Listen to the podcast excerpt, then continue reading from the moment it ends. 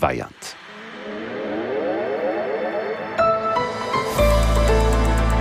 Die ARD Infonacht Nachrichten um 3 Uhr mit Ronald Lessig. Tausende Haus- und Fachärzte wollen heute aus Protest gegen die Gesundheitspolitik ihre Praxen nicht öffnen. Mehrere Verbände und die kassenärztlichen Vereinigungen haben zu den Aktionen aufgerufen. Unsere Berlin-Korrespondentin Vera Wolfskämpf berichtet, warum die Mediziner protestieren. Sie protestieren, weil aus ihrer Sicht die Medizin kaputt gespart wird. Das Problem ist, auch die Praxen haben höhere Kosten. Die Gehälter fürs Personal steigen, Energie wird teurer, das Material auch. Aber sie können nicht die Preise anheben, sondern es gibt pro Behandlung ein festes Honorar von den Krankenkassen. Dazu kommt, dass die Summe insgesamt gedeckelt ist.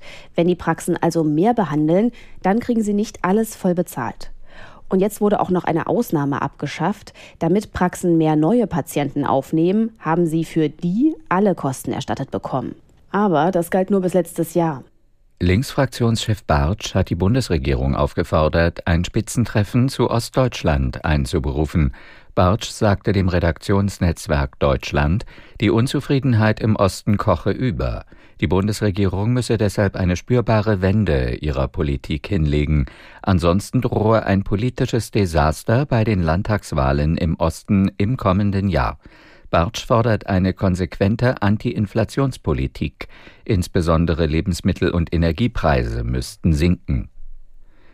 In New York beginnt heute ein Betrugsprozess gegen den ehemaligen US-Präsidenten Trump. Das Gericht wirft ihm und seinen Söhnen vor, den Firmenwert seiner Trump-Organisation jahrelang manipuliert zu haben.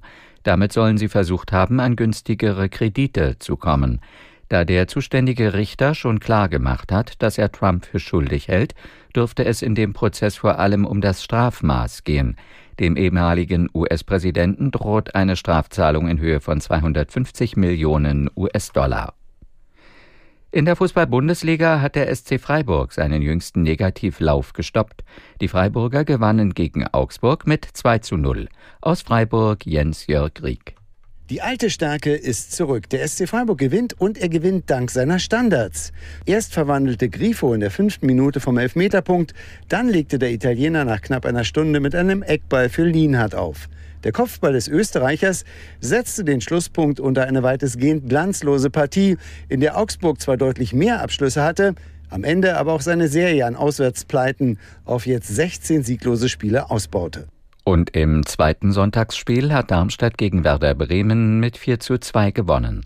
Das Wetter in Deutschland. Tagsüber viel Sonne, an den Küsten und in Schleswig-Holstein auch Wolken bei 23 bis 28 Grad.